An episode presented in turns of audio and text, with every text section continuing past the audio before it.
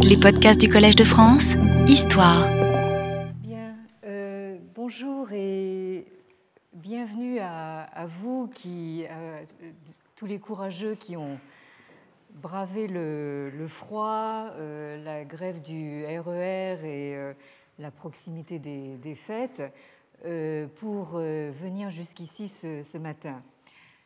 Euh, pour ceux qui n'ont pas la possibilité de venir suivre les cours euh, en amphithéâtre, j'ai déjà eu l'occasion de rappeler que les cours du collège sont euh, disponibles en podcast audio sur le site web du, collège.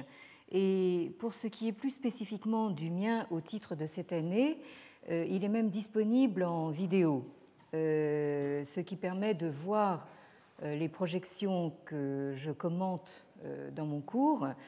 Et encore merci aux responsables de la diffusion des cours et à notre caméraman euh, chargé du tournage. Hein. Merci pour cette commodité supplémentaire.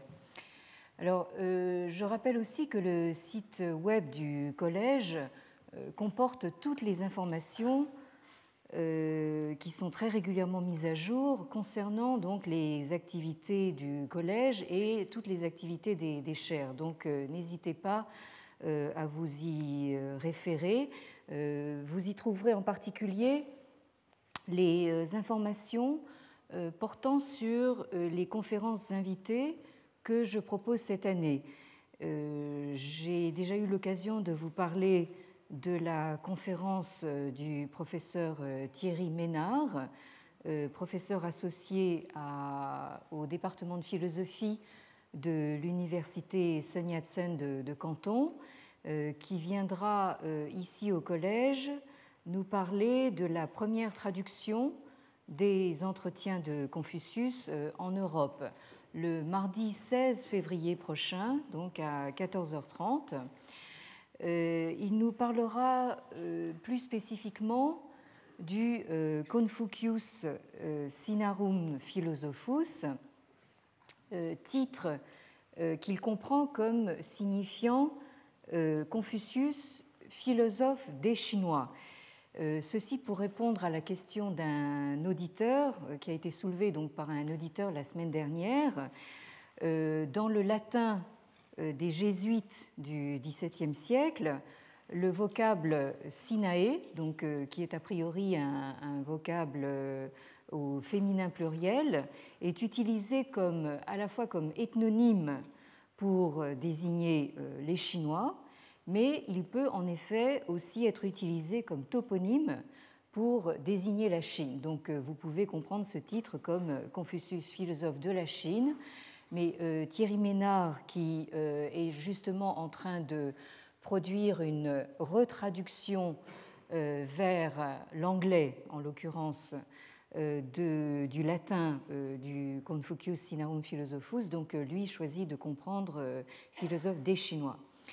Une deuxième conférence se tiendra au mois de juin, le mardi 1er juin, 2010, donc à 17h, toujours au, collège, euh, et qui sera donné par le professeur Edward Slingerland, euh, qui est professeur à l'université de euh, British Columbia, donc Colombie-Britannique à, Vancouver, et qui est l'auteur, je, je, la signale très particulièrement, d'une excellente traduction des entretiens en anglais abondamment euh, annoté et commenté, qui s'intitule tout simplement Confucius Analects, puisque nos collègues euh, anglo-saxons, donc euh, anglais et américains, traduisent en général les entretiens par Analects, qui a été publié en 2003 par les éditions Hackett, donc basées à Indianapolis. Et la troisième ou plus, exactement troisième et quatrième conférence euh, que je propose donc à l'invitation du, collège. Ce sont deux conférences très importantes euh, que je vous signale aussi dès maintenant, qui auront lieu le les jeudis 17 juin et jeudi 24 juin à 17h par Sir Geoffrey Lloyd, que certains d'entre vous connaissent peut-être, qui est professeur honoraire à l'université de Cambridge en Angleterre, qui porte le titre de Sir parce qu'il a été distingué donc par la, par la reine d'Angleterre, la reine Élisabeth, et qui est un très éminent helléniste, et c'est peut-être à ce titre-là que vous le connaissez, mais euh, ce que vous savez peut-être moins, c'est que depuis euh, pas mal d'années, Sir Jeffrey Lloyd s'intéresse également à la Chine euh, à titre comparatiste. Et il nous donnera deux conférences dont la première est intitulée, euh, il les donnera en français. Hein, euh, euh, Edward Slingerland me dit qu'il fera peut-être un, effort pour essayer de parler français, mais il en doute un peu, tandis que Sir Jeffrey Lloyd fera l'effort de, de, nous parler en français. Donc la première conférence est intitulée La fabrique des disciplines. C'est entre autres le titre d'un livre qu'il a fait paraître tout récemment. Euh, et la deuxième conférence, la deuxième conférence est intitulée Un réexamen des sciences antiques, deux points, Grèce, Chine, Mésopotamie. Là, vous voyez que euh, Sir Jeffrey Lloyd euh, n'hésite pas à brasser assez large hein, dans sa perspective comparatiste. Bien, la semaine dernière, nous avons commencé à évoquer ce que j'ai appelé le premier moment de mondialisation de Confucius et de ses entretiens, euh, à savoir donc le moment européen qui s'est produit par la médiation des missionnaires jésuites présents en Chine à partir de la fin du XVIe siècle et qui ont euh, joué le rôle de passeurs entre les élites chinoises de la dynastie Ming. Donc, euh, je rappelais la dernière fois que euh, les premiers jésuites, emmenés par Michele Ruggeri et Matteo Ricci, donc, sont arrivés en Chine sous le règne de l'empereur Wanli des, Ming, entre donc ces élites chinoises et d'autre part donc les élites de l'Europe qu'on appellera ensuite l'Europe des Lumières. Et nous avons parlé à ce propos des débuts illustres euh, de cette mission jésuite, notamment avec le célébrissime euh, Matteo Ricci, euh, qui est mort en 1610. Je rappelais la dernière fois que 2010 sera son, le, enfin, le 400e anniversaire donc, de, sa, de sa mort, d'où un certain nombre de célébrations donc, de par le, monde, le monde jésuite, et notamment ici euh, à Paris, dans un colloque euh, tenu à l'UNESCO. Euh, et je vous ai rappelé aussi que ce Matteo Ricci a laissé donc une trace durable en Chine même, où il, il, est connu sous son nom chinois, donc de Lima To. Alors, j'avais quelques images à vous montrer que je n'ai pas réussi à vous montrer de manière satisfaisante la dernière fois. J'espère que je vais y arriver cette fois-ci. Donc, euh,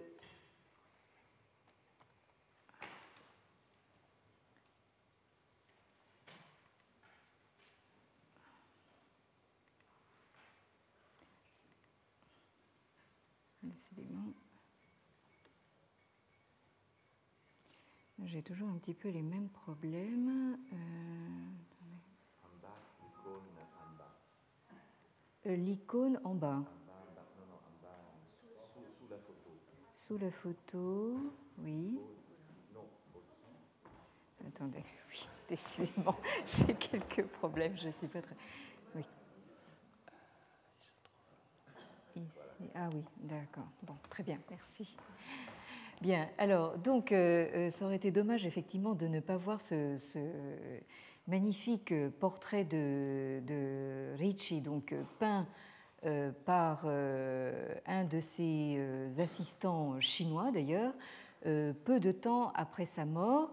vous voyez qu'il est représenté ici dans son costume de, lettré chinois. Je vous disais la dernière fois que les jésuites avaient cru bon d'abord d'essayer de, s'assimiler à des moines bouddhistes, donc ils avaient d'abord adopté le, costume donc des, bons bouddhistes, avant de s'apercevoir que finalement euh, ce serait sans doute plus efficace justement pour eux de se, rapprocher donc de l'élite euh, lettrée confucéenne et donc ils ont, euh, ça a impliqué un changement de, costume. l'image suivante que je n'avais pas réussi à vous montrer pleinement la, la, semaine dernière est donc cette image représentant le Ricci avec le grand euh, lettré chinois converti, euh, Xu Guangqi, euh, donc, dont le nom chrétien, le nom de baptême est Paul Siu, S-I-U. donc vous les, voyez tous les deux en costume de, de lettré. Alors c'est avec justement ce Xu, Xu Guangqi que, euh, dont vous avez ici alors le, portrait euh, officiel, donc euh, chinois, où il est représenté dans un, dans un costume qui indique son rang extrêmement élevé dans la hiérarchie impériale. Hein. Je disais la dernière fois que Xu Guangqi était un, un membre de la, fameuse académie Hanlin, donc une, académie donc euh, très très proche du, pouvoir central.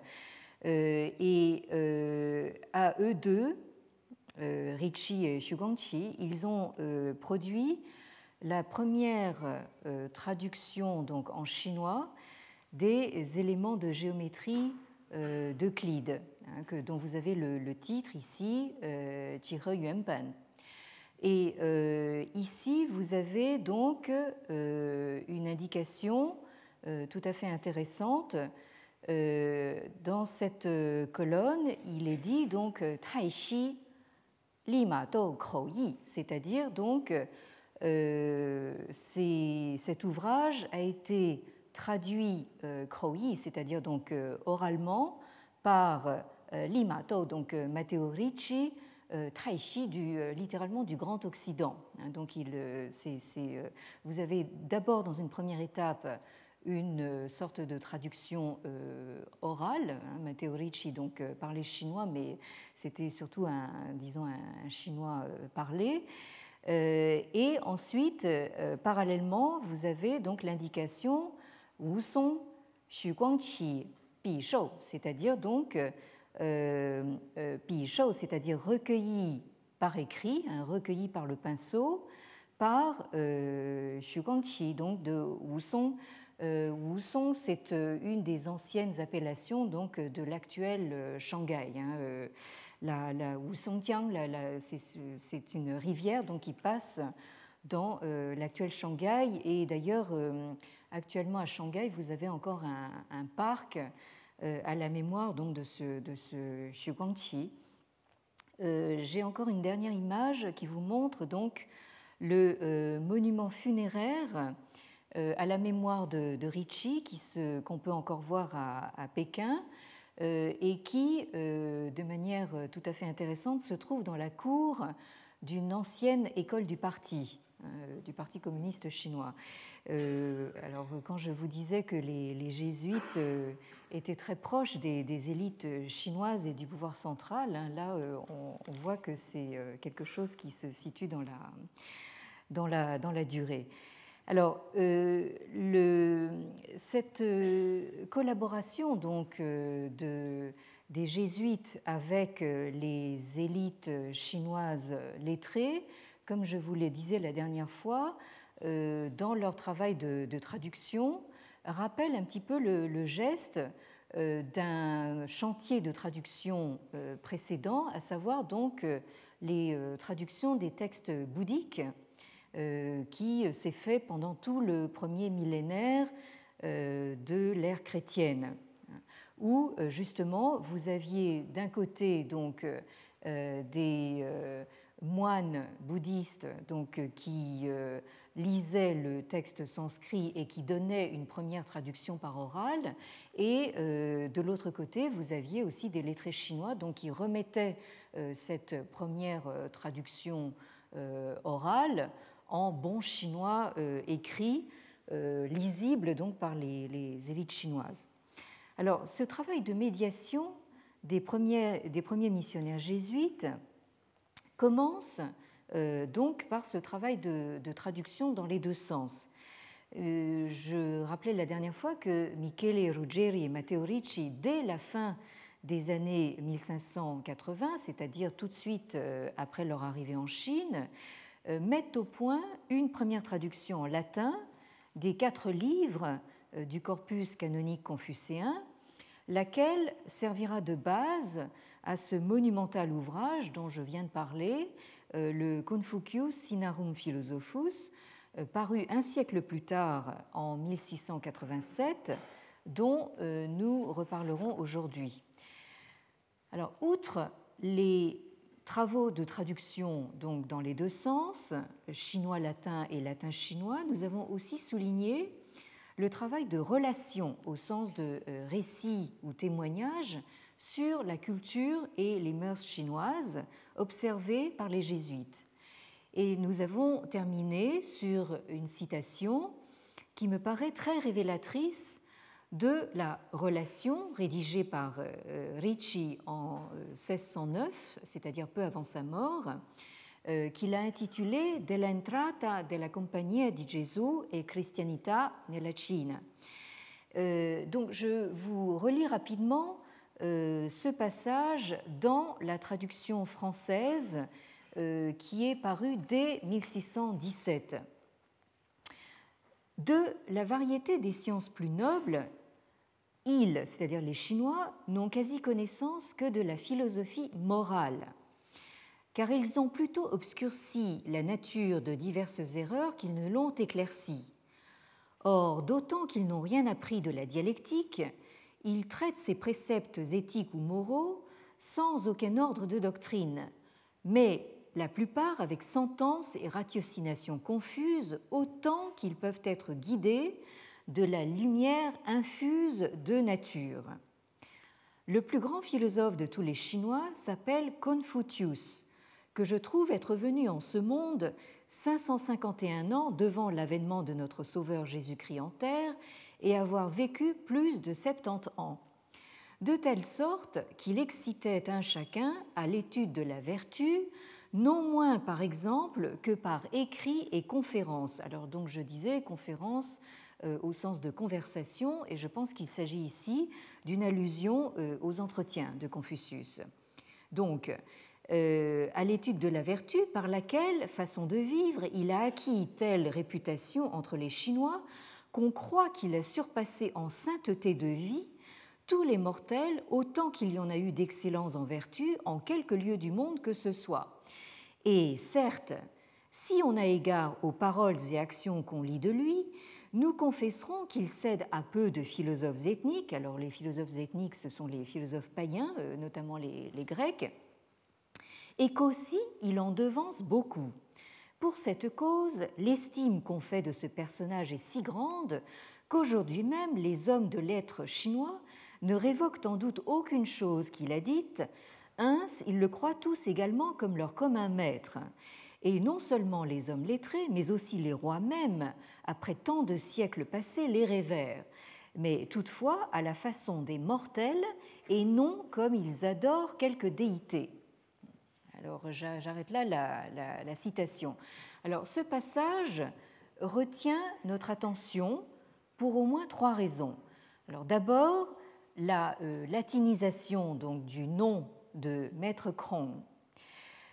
Deuxièmement, l'attribution aux Chinois d'une philosophie morale, c'est l'expression de, de Ricci, guidée par ce qu'il appelle la lumière infuse de nature, en italien, donc il lume naturale. Et troisièmement, la qualité de sainteté, hein, c'est le mot qu'il emploie, donc appliqué à celui qu'il appelle Confucius, hein, euh, plus tard donc Confucius. Alors, nous avons vu la dernière fois justement cette latinisation de euh, l'appellation de maître Cron. Euh,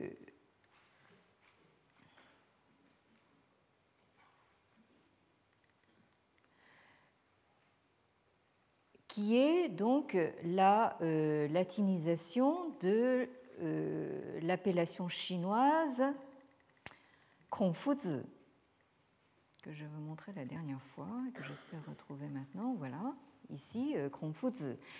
Euh, donc, euh, italianisé par Ricci sous la forme de Confutio et donc transposé en latin sous la, la, transcription Confutius et qui donnera donc Confucius avec un C plus tard. Alors, nous avons vu comment Lionel Jensen dans son livre de 1997, qu'il a intitulé Manufacturing Confucianism, élabore à partir de cette appellation toute une théorie euh, sur l'invention, ce qu'il appelle l'invention de Confucius par les jésuites, à laquelle a dûment répondu euh, avec vigueur euh, Nicolas Standard, donc jésuite et professeur de philosophie à l'université de Leuven, donc en Belgique. Alors, nous abordons euh, aujourd'hui le euh, deuxième point euh, qui retient notre attention donc dans la citation que je viens de vous relire. Cette figure de Confucius que Matteo Ricci donc met en valeur prend donc une dimension universelle dans la stratégie de conversion des premiers missionnaires jésuites euh, qui veulent démontrer euh, le monothéisme en puissance dans la religion chinoise. Et je vous ai cité la dernière fois une lettre de Matteo Ricci datée de 1595 où il note une convergence entre, d'une part, les textes canoniques confucéens, donc les euh, quatre livres, les, donc les Sishu, ici, et euh, les six classiques, les Liujing.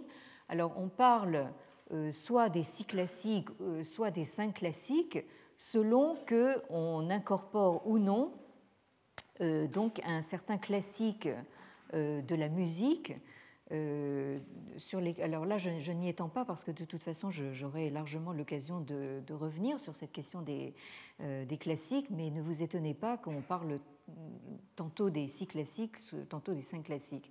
Donc, d'une part, il y a convergence entre ces textes canoniques confucéens et de l'autre, les enseignements de la foi chrétienne. Alors, l'objectif est bien de retrouver, littéralement de révéler dans les textes canoniques confucéens l'idée euh, du Dieu unique qui aurait fait l'objet d'un monothéisme euh, primitif chez euh, les Chinois. Et il est ici fait référence au culte de ce que Ricci comprend comme un souverain d'en haut. L'expression chinoise est Shangdi, c'est-à-dire donc effectivement le, souverain suprême ou l'empereur Shang, c'est-à-dire d'en haut. Euh, je rappelle là aussi que ti, ici, ce, terme que vous avez ici, est le terme euh, que s'est arrogé euh, le premier empereur de Chine, à savoir Qin Shi Huang, Qin Shi Huangdi justement, qui a donc unifié l'espace chinois, comme vous le savez sans doute, en 221 avant l'ère chrétienne, euh, et dont euh, certains d'entre vous ont peut-être vu justement le, fameux tombeau à, l'actuel Xi'an, euh, qui contient justement toute, toute cette armée de, terre cuite hein, qui, a vraiment fait le tour du monde. Donc je pense que vous, connaissez probablement le, nom de ce premier empereur qui s'est donc arrogé le titre de souverain suprême. Et c'est précisément donc ce titre euh, que les euh, euh, jésuites trouvent dans les sources classiques chinoises et qu'ils choisissent d'assimiler donc à leur propre Dieu. C'est ainsi donc qu'ils traduisent le, latin Deus. Et ils ont également remarqué que dans les sources classiques, qui leur sont présentées par leurs homologues chinois, il est beaucoup question du ciel, du tien, euh, dont, vous avez le, caractère ici. Hein. Euh, et euh, c'est ainsi donc que Matteo Ricci et, ses, compagnons nomment très habilement leur dieu en chinois sous le titre de Tianzhu, c'est-à-dire le maître du ciel, hein, et qu'ils assimilent donc à ce Shangdi, c'est-à-dire ce souverain suprême euh, d'en haut. Et à partir de ce moment-là, donc, euh, le christianisme est désormais désigné en chinois comme le Tianzhu c'est-à-dire donc l'enseignement sur le maître du ciel. Le souverain d'en haut serait donc, ou le maître du ciel serait donc, selon les jésuites, au fondement de ce qu'ils appellent une théologie naturelle, euh, oubliée donc des Chinois eux-mêmes, mais qu'ils sont susceptibles de retrouver par cette fameuse lumière naturelle, hein, ce fameux lume naturale dont parle Ricci. Alors cette lumière naturelle, euh, Ricci de fait la retrouve dans, euh, notamment dans les entretiens de Confucius. Euh, c'est ce qu'il explique dans un ouvrage qu'il euh, rédige en chinois dès 1603 euh, sous le titre de Tianzhu Shi, c'est-à-dire donc la véritable signification du maître du ciel. Alors cet ouvrage, rédigé donc directement en chinois, est une sorte de catéchisme qui vise à expliquer la foi chrétienne aux lettrés chinois. Et euh, vous avez euh, bien sûr dans cet ouvrage un discours euh, de, prosélytisme comme il se doit pour, pour, tout catéchisme, mais vous avez quelque chose qui nous intéresse de plus près, à savoir un rapprochement entre la morale que Ricci dégage donc des entretiens de Confucius et la morale stoïcienne. Et je cite à ce propos de nouveau euh, Jacques Gernet, euh, qui est l'auteur donc de ce, cet ouvrage que je citais la dernière fois, donc Chine et christianisme. Euh, il y avait, écrit Jacques Gernet, il y avait, comme l'avait remarqué Ricci, des analogies surprenantes entre la Chine et l'Europe en matière de morale. Comme la morale chrétienne, celle des Chinois était d'inspiration stoïcienne. Elle enseignait à distinguer ce qui dépend de nous et ce qui n'en dépend pas, à accepter le destin, si dur qu'il soit. Pour Ricci, Confucius était un autre Sénèque. Morale chinoise et chrétienne invitaient toutes deux à vaincre ses penchants. Euh, fin de la citation. Donc euh, Ricci se réfère ici à la fameuse formule que vous trouvez au tout début euh, du livre 12 des entretiens, hein, le, paragraphe 1 euh, du livre 12 des entretiens, à, savoir cette fameuse formule sur laquelle nous, nous reviendrons dans un autre contexte, la, la formule Keji Fuli alors je mets entre parenthèses donc la deuxième partie de la formule parce que euh, pour l'instant Ricci ne, retient que la première partie. Koji, ça veut dire en principe donc euh, se dominer soi-même, hein, c'est-à-dire littéralement euh, être victorieux sur soi-même, se vaincre soi-même. Hein. Et la deuxième partie concerne quelque chose de plus proprement confucéen, puisqu'il s'agit de revenir fully, de revenir euh, au li, c'est-à-dire donc à l'esprit des, rites. Mais euh, ce qui est important ici, c'est cette, euh, cette, idée donc de se vaincre soi-même, dans laquelle donc Ricci voit évidemment une convergence avec la morale stoïcienne, donc qui consiste à vaincre ses, penchants. L'autre formule clé des entretiens de Confucius, qui apparaît aux yeux de Ricci comme un signe de la lumière naturelle que possèdent les Chinois en matière de morale, est celle que l'on trouve également au début du livre 12, euh, dans le deuxième paragraphe du, livre 12, à savoir donc cette euh, fameuse formule que nous avons déjà rencontrée l'année dernière, Ji yu ou Shi yu ren, à savoir donc ce que tu ne voudrais pas que l'on te fasse, ne le fais pas aux autres. Alors, cette formule fait inévitablement penser pour euh, un jésuite qui se respecte donc à celle du Lévitique, euh, qui euh, est plus connue sous le nom de règle d'or. Et donc nous en avons déjà parlé l'année dernière.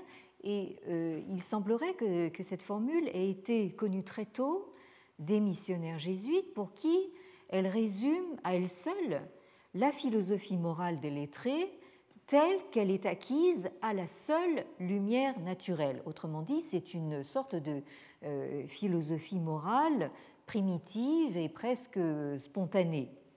Alors, dans son catéchisme, dans son Tianzhu Shi, dont je vous parlais tout à l'heure, euh, on trouve aussi ce commentaire de Ricci sur euh, la fameuse notion de jeune ici.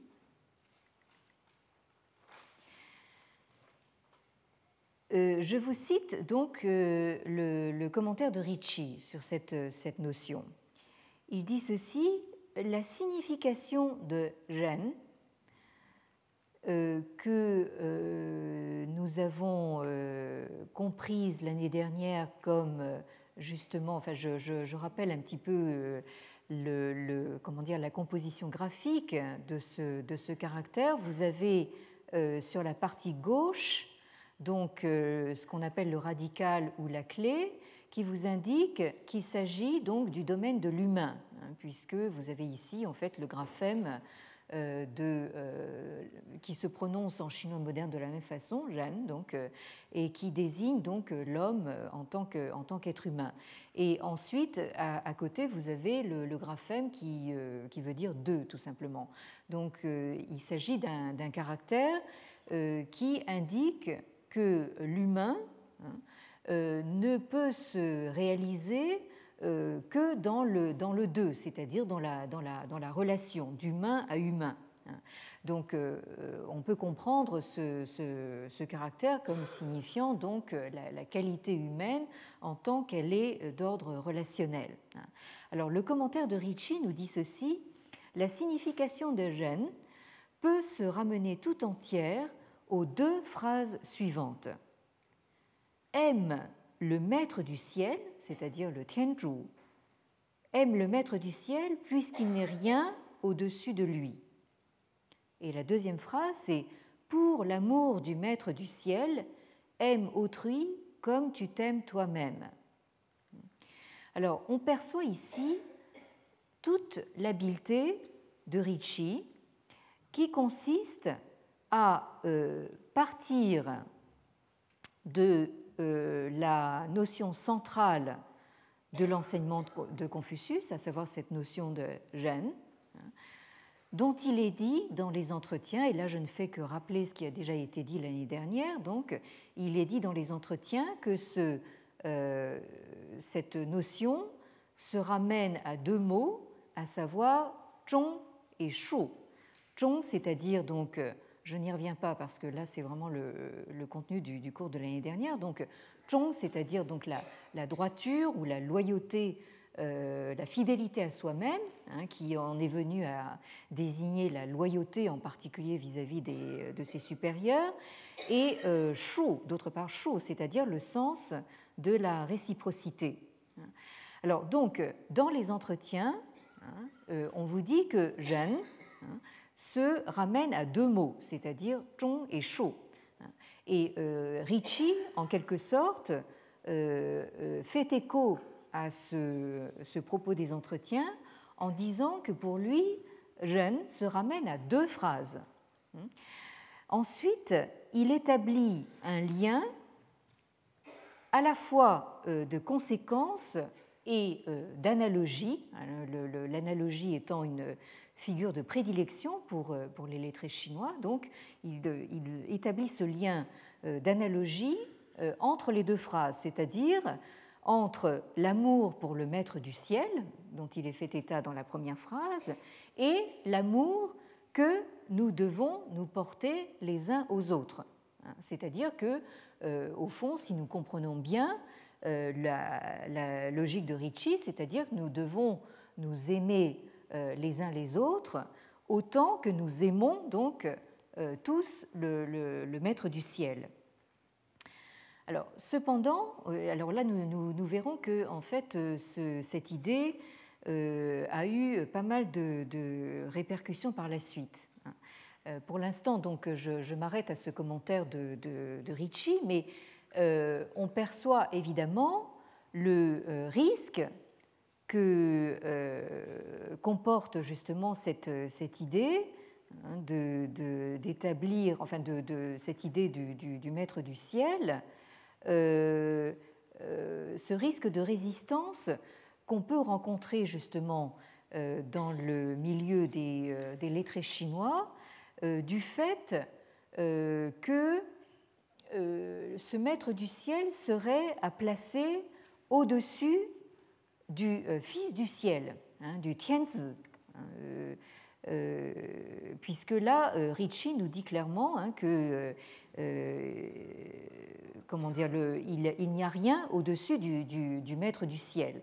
Or, pour les Chinois, Hein, c'est plutôt euh, qu'il n'y a rien au-dessus du Fils du ciel. Hein. donc, euh, euh, le Fils du ciel étant l'empereur lui-même. Hein. donc là, il y a effectivement, enfin, les jésuites s'exposent à un risque de, résistance de la part des, des Chinois. Toujours est-il que ces débuts jésuites laissent une trace plus que durable, puisque, par exemple, deux siècles et demi plus tard, au milieu du XIXe siècle, les euh, missionnaires chrétiens tiennent encore le même discours. Je vous cite par exemple le texte anglais du traité de Tianjin de 1858. Alors ce traité de Tianjin, euh, c'est celui par lequel les puissances européennes qui ont déjà commencé à euh, coloniser à moitié donc l'empire chinois.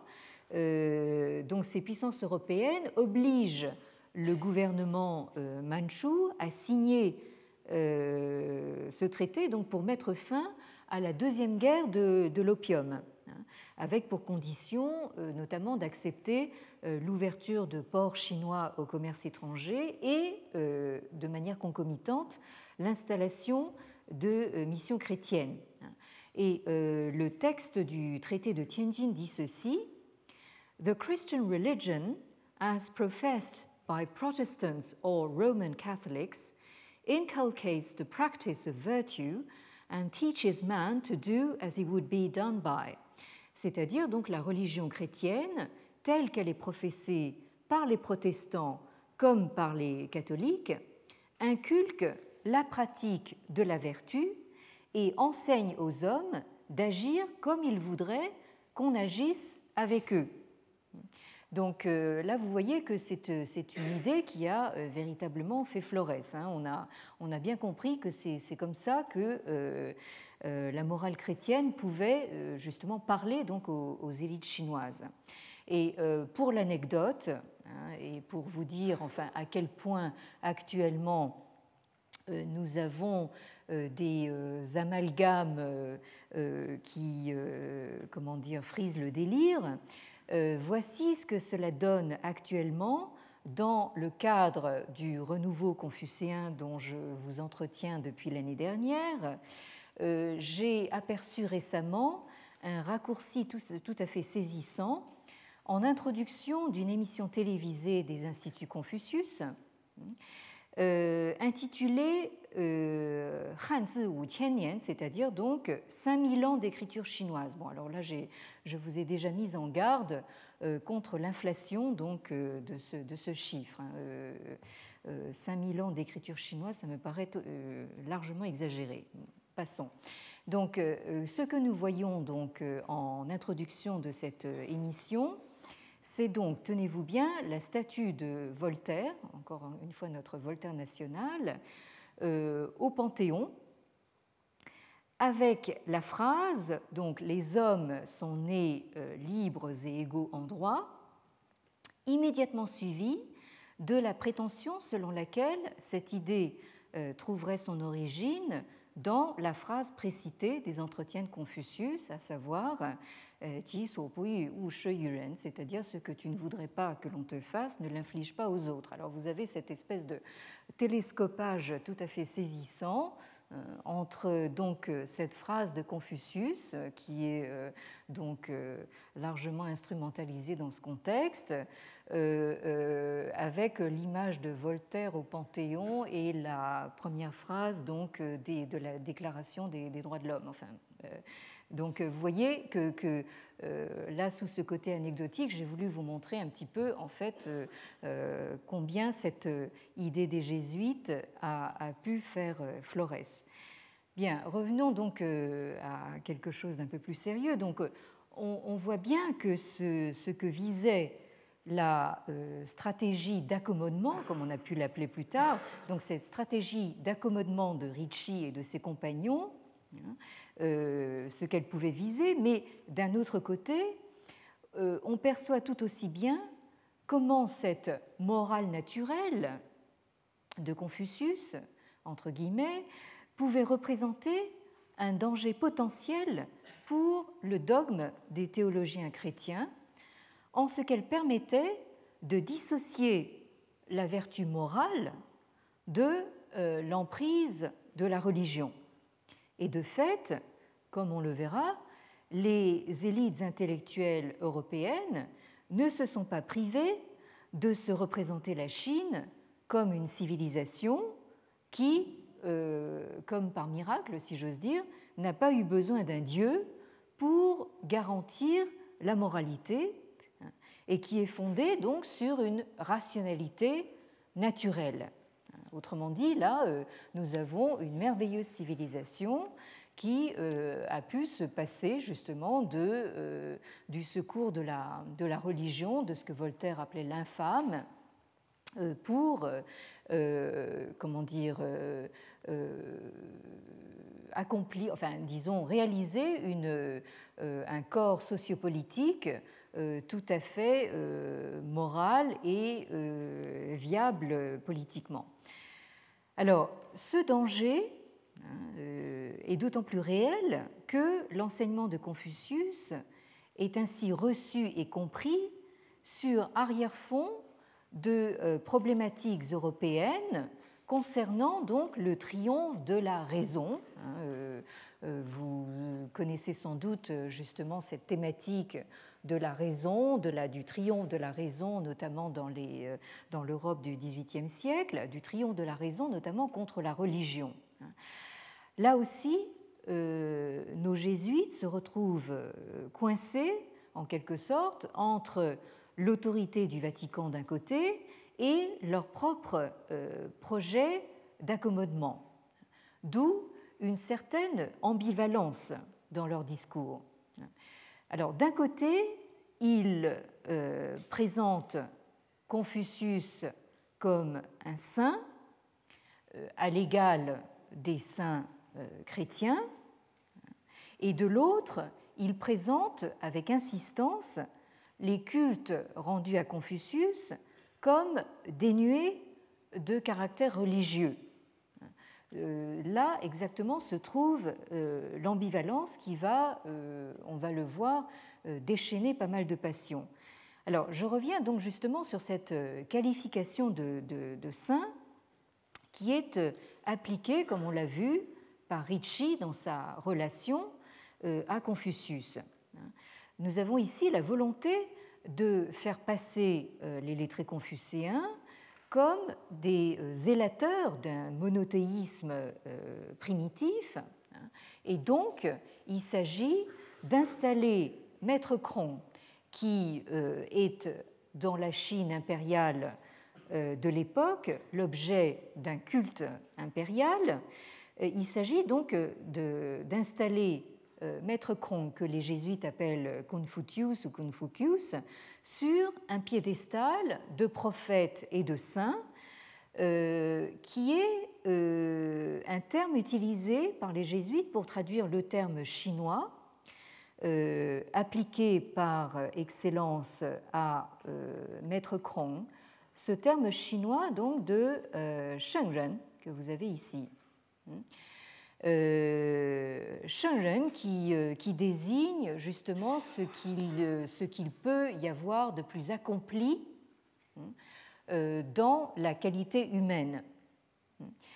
C'est vraiment, enfin, le, justement, on pourrait dire, le Shengren, c'est celui qui euh, euh, accomplit au plus haut point justement euh, cette qualité de gêne dont parle si souvent Confucius. Alors, c'est Matteo Ricci qui, aux grandes dames de son successeur Niccolo Longobardo, j'ai malheureusement omis de, vous donner son, nom sur le glossaire, mais euh, Longobardo, c'est-à-dire ça, s'écrit euh, comme ça se prononce, euh, L-O-N-G-O-B-A-R-D-O, donc qui a vécu entre 1559 et 1654.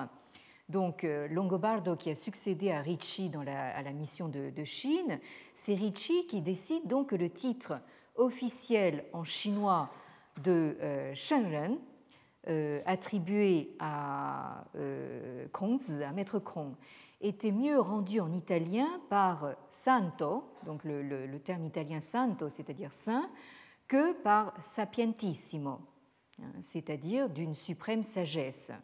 Ce qui, dans euh, le vocabulaire des jésuites italiens du XVIIe siècle, ne désigne pas du tout la même chose, puisque santo euh, s'applique aux pères de l'Église comme euh, Augustin ou Jérôme, alors que sapientissimo s'applique aux philosophes grecs comme Platon ou Aristote, euh, c'est-à-dire ce que les jésuites appellent les philosophes ethniques hein, ou les philosophes païens.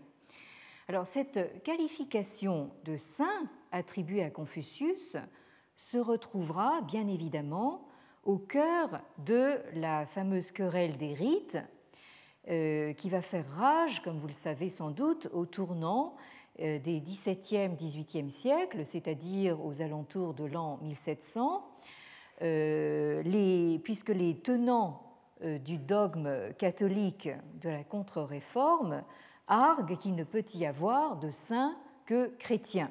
Hein, là, vous, voyez bien que justement, il y, a, bien cette nuance, entre, nuance de taille entre la qualification de sainte et la qualification de sapientissimo. Hein en euh, qualifiant Confucius de santo, implicitement, donc, Ricci fait de Confucius un saint, donc, à l'égal euh, des, saints chrétiens.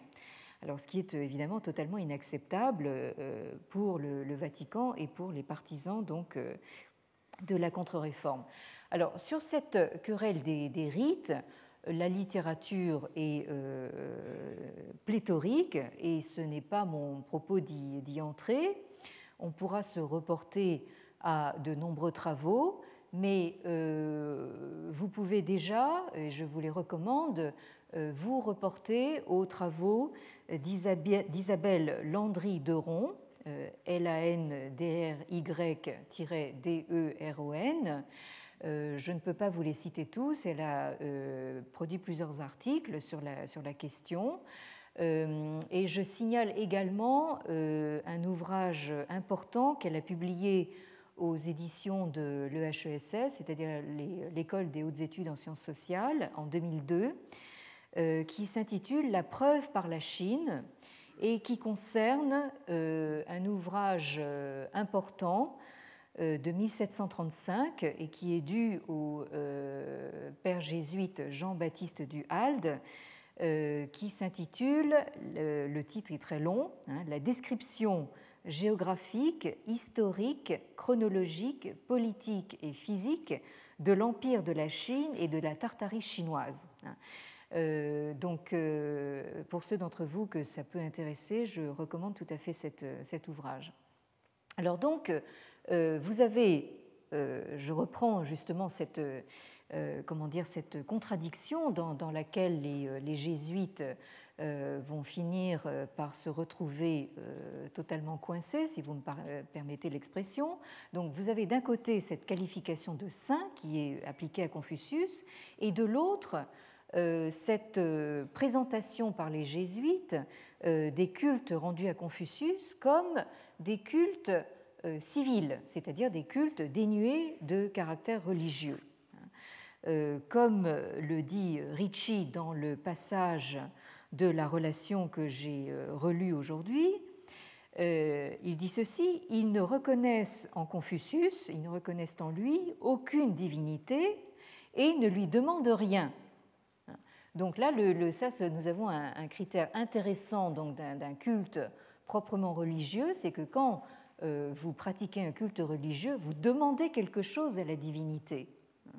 Euh, donc là, le fait que euh, Ricci ait l'impression que les cultes impériaux rendus à Confucius ou les, cultes euh, euh, rendus par la, classe lettrée chinoise à Confucius hein, euh, ne comportent aucune demande hein, à, Confucius. C'est pour eux le signe que ce, sont des cultes qui n'ont rien de religieux. Et pourquoi cette insistance? C'est parce que justement il s'agit de montrer hein, que ce sont eux, les jésuites, qui vont précisément pourvoir à cet aspect religieux. Hein. Ce sont eux, évidemment, qui sont détenteurs de la seule religion possible, hein, et par conséquent, il est important pour eux euh, de montrer que ces cultes que l'on voit pratiqués partout dans l'Empire chinois hein, n'ont rien de religieux.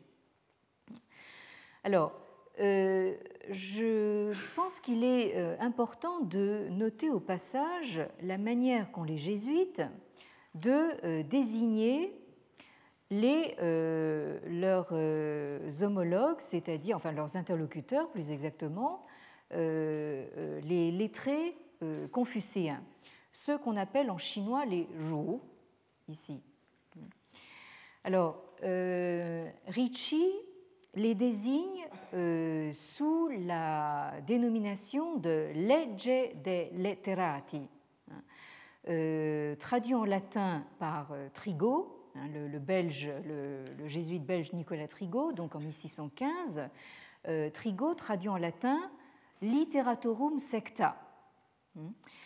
Alors, il faut savoir donc que euh, legge euh, est la, traduction italienne de, du latin lex. Hein. Alors, le, le, latin lex et le latin secta sont des mots plus ou moins interchangeables euh, dans le latin du XVIIe siècle, et je m'appuie ici sur les considérations de Nicolas Standard euh, euh, dans son article de 1999 que j'ai mentionné la dernière fois, cet article où il s'oppose donc aux thèses de Lionel Jensen et qu'il a intitulé à juste titre euh, the Jesuits did not manufacture Confucianism, hein, c'est-à-dire les jésuites n'ont pas euh, inventé ou fabriqué le confucianisme.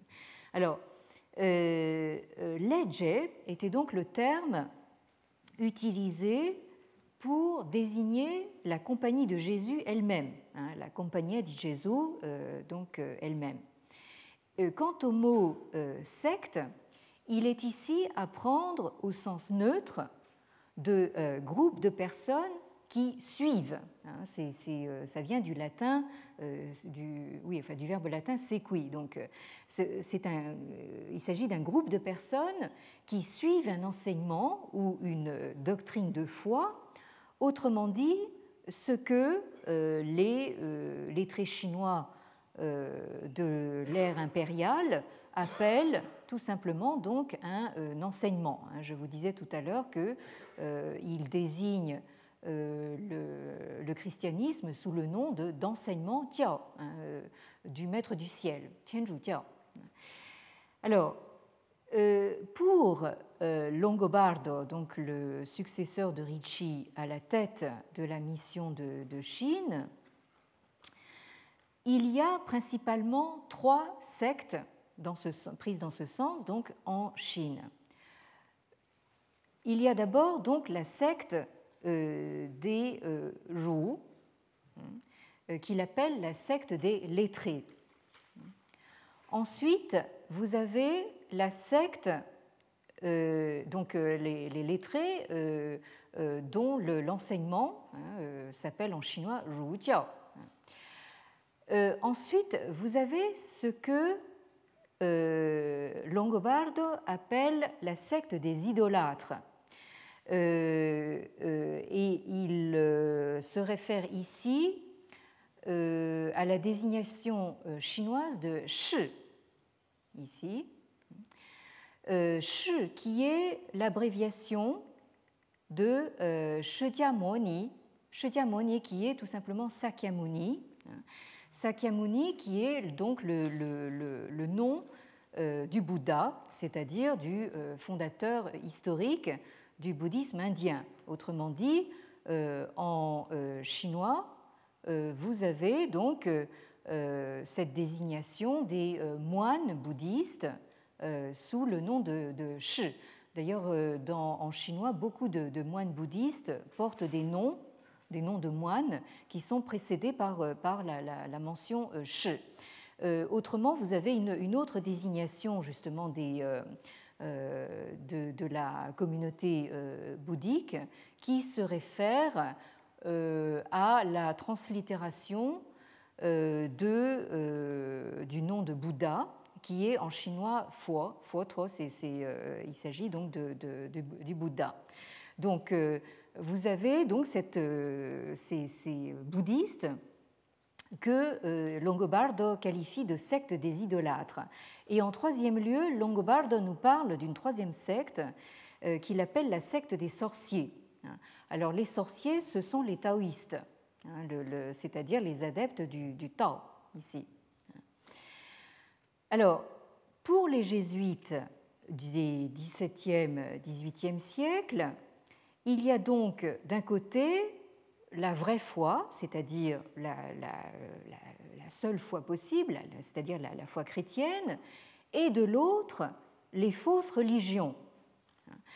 Alors, de même que pour les lettrés fonctionnaires confucéens, il n'y a qu'un seul enseignement euh, orthodoxe, hein, ce qu'ils appellent le Zhengjia, hein, à savoir donc le leur. Alors euh, cet enseignement euh, orthodoxe, il l'appelle aussi le li jiao, c'est-à-dire l'enseignement sur, les, euh, rites.